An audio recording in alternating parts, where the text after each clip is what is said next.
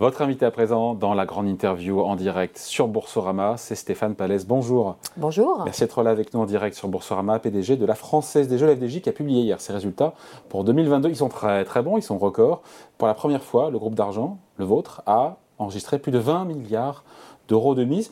Et là, je me dis, mais euh, l'inflation là-dedans, euh, ça aurait pu vous nuire? Et, non. Non, non, non. Euh, bah, en fait, aujourd'hui, non. Euh, voilà, c'est évidemment une question que qu'on s'est posée. C'était pas écrit. Hein. Euh, c'était pas écrit d'avance, qu'on s'est beaucoup posé en 2022, qu'on continue de se poser euh, début 2023.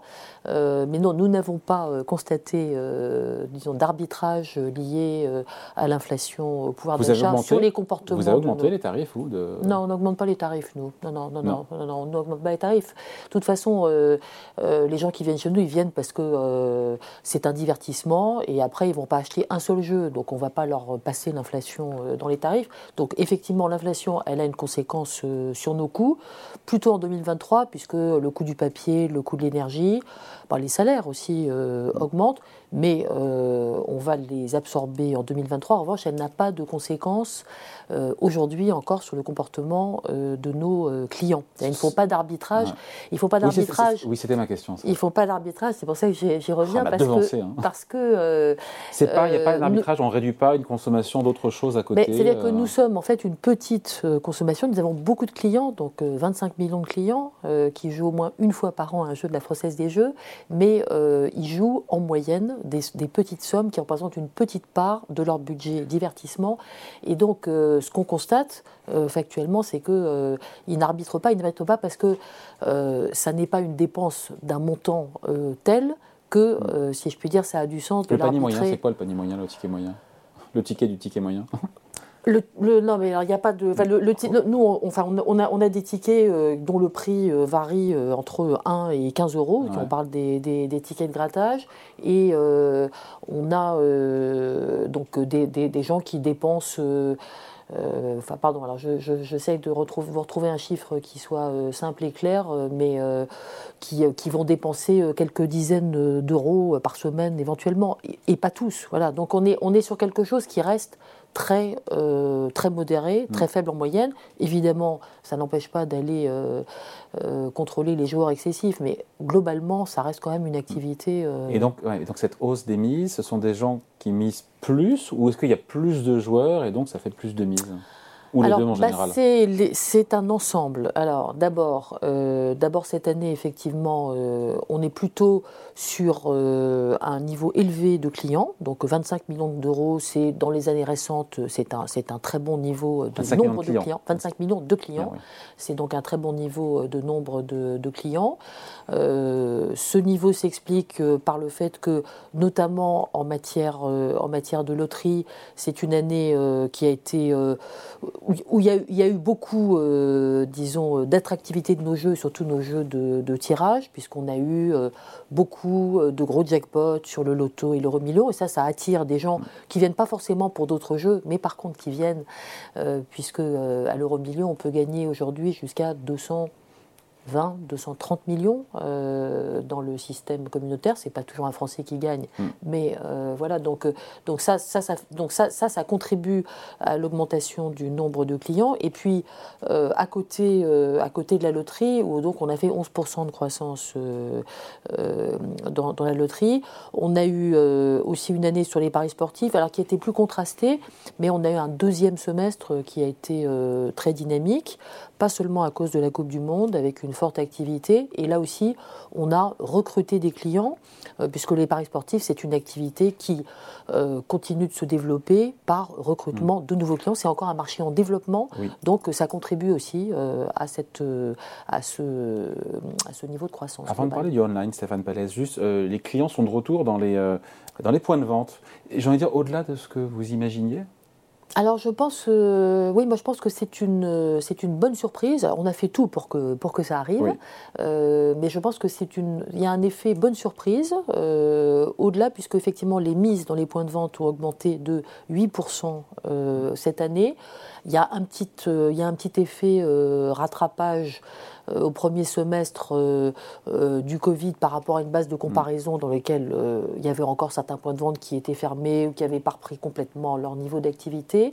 Mais moi, je pense que ça correspond à une vraie tendance, c'est-à-dire qu'on voit sur pas mal de secteurs d'activité, qui est qu'il y a, y a quand même une envie des gens de retourner dans des points de vente, dès lors qu'ils sont évidemment conviviaux et attractifs. Et par ailleurs, nous et nos partenaires investissons beaucoup dans le réseau pour le transformer, le moderniser, avoir de nouveaux services. Donc je pense que c'est un peu l'ensemble de ces phénomènes qui expliquent le retour effectivement des clients. aussi, j'ai vu, on peut, on peut payer paiement de, de proximité. Paiement de proximité. Vous pouvez payer vos impôts euh, jusqu'à un certain niveau, vos contraventions, j'espère que voilà. Et maintenant, vous pouvez payer votre loyer auprès de certains euh, bailleurs sociaux. Donc, euh, donc ça, ça c'est quelque chose qui là aussi qui qu'on a commencé à faire donc dans le dans le cadre d'un contrat qu'on a eu de de la, DGFIP en 2020, avec 4500 points de vente.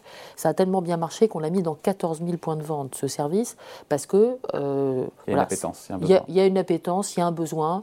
Euh, donc c'est très simple. Donc c'est simple pour les détaillants et pour les clients, manifestement, c'est simple aussi. Après, ils ont plein, plein d'autres moyens de payer, mais euh, ça correspond à un besoin. Vous parlez des mises en ligne. je me suis dit, mais est-ce qu'elle est satisfaite ou pas, la PDG de, de la Française des Jeux? Oui. que croissance de 16%, mais vous visiez 20%. Donc on se dit quoi? On voit le verre d'eau comment hein? Bah, moi, je, je, mise 20% parce que j'ai une trajectoire euh, dans, la, dans la durée jusqu'à 2025, dans lequel je pense que j'ai euh, à la fois de bonnes raisons et euh, des moyens de croître de l'ordre de 20% par an. Voilà. Après, comme je l'ai dit, d'une part, on ne peut qu'être content que les gens aient retrouvé aussi le mm. chemin des points de vente. Donc euh, il y a beaucoup de gens qui jouent sur les deux canaux. Mais effectivement, il y a peut-être des gens qui allaient plutôt en ligne que dans le point de vente à un moment donné et qui là sont tournés les points de vente. Et tant mieux, moi je m'en réjouis aussi. Ensuite, quand on regarde par rapport aux performances du e-commerce en France, on est au-dessus. Donc ça veut dire que quand même on reste sur une croissance euh, très très dynamique. Et puis euh, moi je me fixe sur des objectifs qui sont toujours plus élevés. Donc je me dis que j'ai pas fait 20% cette année, mais ça ne va pas me décourager. Au contraire. Et sur les jeux d'argent en ligne, euh, les paris sportifs, le poker, les courses hippiques, la concurrence, elle est, elle est rude?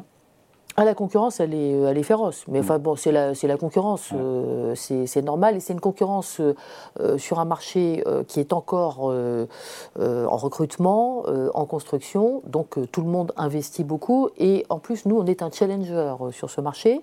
Donc, donc on investit effectivement beaucoup. Et la concurrence est effectivement très forte. Alors, on s'en est quand même bien, je pense, bien tiré cette année, notamment au second semestre, puisque nous estimons que notre euh, croissance de notre activité de paris sportif en ligne, elle a été très supérieure à la croissance du marché. Alors on hésite entre 2 et 4, mais les derniers chiffres que j'ai, c'est peut-être plutôt 4, 4 fois supérieur. Voilà. Donc, on gagne de la part de marché. Donc des gains de part de marché. Voilà. Jackpot, sinon Stéphane Palès, pour l'État, il faut le rappeler quand même, il y a 4 milliards d'euros de prélèvements sur les jeux. C'est un record, ces 4 milliards qui vont dans les caisses de l'État aussi Oui, oui, c'est un record. Alors c'est le fruit d'un système qu'on a revu très attentivement avec l'État au moment où l'entreprise euh, a été privatisée, puisque une des questions qui était euh, posée, c'est est-ce que ça va désaligner euh, ou est-ce que l'État va être le perdant de l'affaire au profit mm. des actionnaires? Et donc le système qui a été mis en place, qui est que la fiscalité de l'État, donc elle est sur, le, sur, le, sur, le PBJ de notre activité, il a complètement aligné les intérêts de l'entreprise, des actionnaires et de l'État. Et donc quand l'entreprise croit comme cette année, 9% de chiffre d'affaires. 9,1. Soyons précis. Merci, soyons précis. soyons précis. Et donc, euh, le prélèvement de l'État, il a également cru cette année. Et c'est bien, c'est normal. 9,1%, euh, c'est très bien. Après, sur 2023, ça ne sera pas aussi bon. Ça sera bon, mais pas aussi bon. Croissance attendue, chiffre d'affaires entre 4 et 5%. C'est ça la, la, vraie normalité. Ça, c'est notre croissance moyen terme. Parce encore une fois, cette année, on a une année qui, qui a été un petit peu euh, encore en, premier, au premier semestre. On a une croissance qui était un peu un effet rattrapage du passé. Donc on pense que 4 à 5% c'est une croissance tout à fait raisonnable qui, euh, qui demande quand même que l'entreprise continue à innover, à lancer de nouveaux produits sur l'ensemble de ses, de ses activités. C'est important, la croissance viendra aussi de l'innovation dans votre secteur? Ah oui, oui. il y a les habitudes et puis il y a l'envie de tester une nouvelle formule. Ben, je pense que nous... Il reste des choses à inventer ah ben toujours, toujours. Mais non, mais c'est ça qui est, c'est ça qui est bien euh, dans, le, dans, la vie en général, dans l'entreprise euh, en particulier. Il y a toujours des choses à inventer, et euh, je pense que le, la, bonne recette, c'est à la fois de rester très fort sur ses, sur ses valeurs, c'est ce qui fait la force de l'entreprise. Donc c'est vrai que tout le monde pense au loto. Bah, le loto, il a été inventé dans les années 30 et il est toujours là. Bon, c'est quand même pas tout à fait le même en fait. Mm. Donc ça, c'est le, ça c'est le côté comment mettre de l'innovation sur des grandes des grandes marques patrimoniales, mm. euh, comme on dit. Et puis après, euh, il y, a toute l'innovation qui s'applique aussi à la relation euh, client. C'est clair que les gens, beaucoup de gens aujourd'hui ont envie de pouvoir aussi jouer en ligne sur leur téléphone, sur une application. Voilà. Et puis après, il y a l'innovation du divertissement. Et celle-là, je suis sûr qu'on va en trouver d'autres. Bon, sur les résultats, résultats nets, 308 millions d'euros, hausse de 4,7%, un petit ch'touille en dessous de ce qu'attendaient les analystes. Et en même temps, vous avez contrebalancé ça avec un, renversement, on va dire, de 85% de ce résultat aux actionnaires. Voilà, alors on L'un est censé un peu euh, compenser l'autre ou euh bah, C'est-à-dire que bon, le, 308, il vient d'un truc apparemment les analystes n'avaient pas euh, anticipé, qui est pourtant assez simple, qui est que euh, en 2022, euh, on n'était quand même pas encore en état de profiter de la hausse des taux d'intérêt dans nos placements comme on va l'être en 2023. Donc effectivement, c'est tout bénéf pour vous ça. Euh, voilà, donc donc donc effectivement, on n'avait pas le même niveau de revenus financiers et les marchés par ailleurs en 2022 ont été un petit peu plus compliqués, comme vous vous en rappelez peut-être. Donc dans notre portefeuille actions, dans nos placements, on a fait moins de revenus. On n'imagine pas, il faut expliquer que la Française des Jeux a un portefeuille d'actions, des bah, on a, ça, vous savez qu'on a quand même un milliard de trésorerie, donc mm. euh, il faut quand même mieux l'investir. Donc on essaie de l'investir d'une manière à la garder liquide, puisqu'une partie d'entre elles, c'est du, c'est, du BFR. Mais, euh, du besoin fonds de roulement. Du besoin fonds de roulement, pardon. Mais euh, effectivement, on est une entreprise qui place sa trésorerie, on la place de manière prudente. Donc on n'est pas là à viser des rendements euh, très très élevés, mais on essaye quand même de la passer de manière intelligente. Donc euh, bon, donc je constate qu'ils ont été surpris sur ce sujet. Je pense qu'ils ne devraient pas être surpris, donc ils seront heureusement surpris, euh, je l'espère, en 2023. Donc effectivement, on a une guidance de, de dividendes dans lequel on a dit qu'on verserait entre 80 et 90% sur les années pour effectivement assurer aux actionnaires de la visibilité, de la visibilité une croissance qui soit euh, cohérente avec nos résultats. Et donc là, on s'est mis à 85% de la fourchette pour faire 10% de croissance du dividende. Donc on a un chiffre d'affaires qui croît de 9%, un EBITDA de 13%, mm. un revenu euh, qui croît de 5%. Donc euh, moi, je pense que 10%, c'est une manière de dire aux actionnaires qu'effectivement, on leur donne une visibilité sur une croissance euh, du dividende dans la durée, et c'est comme ça qu'on gère l'entreprise. Stéphane Palès, tous les voyants sont au vert, sauf la réaction hier des marchés qui a dû aussi vous, surprendre, une baisse hier de 5% du cours, ça rebondit de 2% aujourd'hui, en même temps le CAC 40, on en parle juste après, est à son plus haut historique. Ça quoi, ça, ça vous irrite, ça vous, non. vous dites c'est pas justifié. Vous, comment, comment, comment, on le vit quand on est patronne d'un groupe et qu'on a des résultats records et qu'on voit l'action qui perd 5% Comment on réagit? Bah, D'abord, je pense qu'il faut rester euh, extrêmement calme parce que ce n'est pas sur un jour que se joue euh, la valeur de l'entreprise. Donc, euh, moi, quand je regarde que l'entreprise a été cotée à 19,90 et qu'elle est à. De l'introduction en bourse. L'introduction en bourse 2019 et qu'aujourd'hui, donc, elle était. avant, avant nos résultats, elle était à 38, donc on a un petit peu, on a un petit peu baissé. Ça reste quand même une très belle performance. Nous versons donc des dividendes qui ont, ont été en augmentation tous, les, tous les ans euh, d'une manière très significative. Donc moi, j'ai une vision de moyen terme euh, de l'entreprise. Après, ce que j'essaye de faire, j'essaye de comprendre euh, peut-être là où on n'a pas été clair, où, là, il y a des où, où, sont les attentes des investisseurs. Et, c'est toujours forward-looking. Hein. Un investisseur, il regarde le futur. Donc les résultats, il a considéré que c'était normal que je sorte de bons résultats. Mm. Je le considère aussi parce que c'est ma, évidemment, c'est mon objectif. Donc les messages qu'il a envoyés, c'est de dire dans un, dans un univers où les rendements sont plus élevés et vous avez beaucoup de cash, bah, on a des attentes, donc il faut nous distribuer soit du dividende, soit euh, nous donner de la valeur en investissant votre cash. Bon, c'est un message, il n'est pas, il pas nouveau et, mm. euh, et, je le comprends très bien et c'est ce que on a bien l'intention de faire dans les prochaines années. Sur le, la croissance des, des mises digitales, ils ont dit bah, vous n'avez pas fait 20%. Hmm. Bon, moi, je, encore une fois, je, je, je, comprends cette réaction. Je pense qu'elle est un petit peu disproportionnée par rapport aux très très bons résultats de l'entreprise. Et d'ailleurs, elle se corrige aujourd'hui. donc, voilà. Donc moi, je pense qu'il faut écouter euh, ses actionnaires, ses investisseurs. Mm. Et puis après, il faut avoir des convictions dans la durée et c'est ce qu'on fait.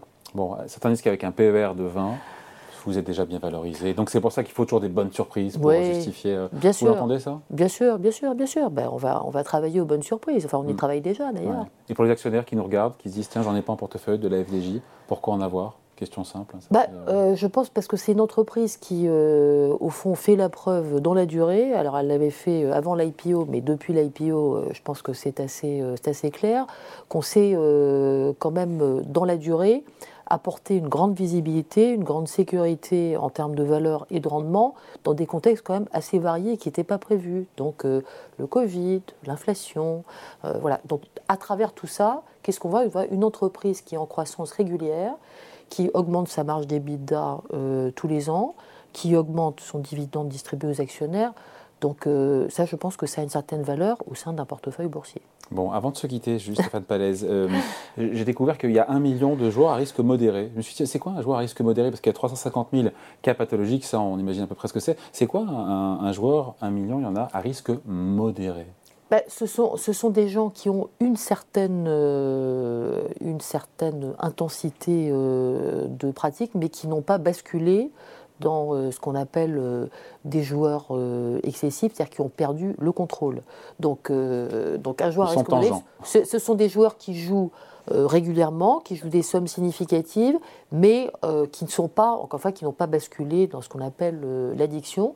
Donc c'est des gens avec qui euh, il faut qu'on continue à communiquer. C'est ce qu'on fait notamment à travers euh, nos dispositifs en ligne, puisqu'en fait, en ligne, quand vous créez votre compte, vous devez déclarer le montant que vous avez l'intention de dépenser. Donc ça, c'est obligatoire. Donc euh, vous le déclarez. Et puis après, on regarde ce que vous faites et puis on vous envoie des petits messages pour vous dire vous rapprocher de la limite. Et éventuellement, quand vous la dépassez, euh, on vous appelle au téléphone aussi. Euh, et le cas échéant, si vraiment vous partez complètement dans le décor, on peut éventuellement vous bloquer. Voilà. Donc, donc, vous évidemment, luttez, en tout cas, vous luttez contre ces addictions. Bah, bien sûr, ça fait partie de notre métier. Donc c'est une activité, bah, c'est une activité à risque. Donc évidemment, on doit gérer les risques. Heureusement, la majorité de nos joueurs, ils ont un comportement tout à fait euh, normal et c'est un divertissement et c'est une petite part de, de, rêve de leur quotidien peut-être ou euh, de plaisir de parier avec mm. euh, leurs copains et ça se passe très bien. Le plus safe, c'est d'acheter l'action française des jeux. Je vous laisse la responsabilité de ce commentaire. évidemment. Merci en tout cas de passer nous voir. Stéphane Palaise. Merci beaucoup. La PDG de la Française des Jeux, invité à la grande interview en direct sur Boursorama, retrouvé dès 14h en replay. Merci. Merci.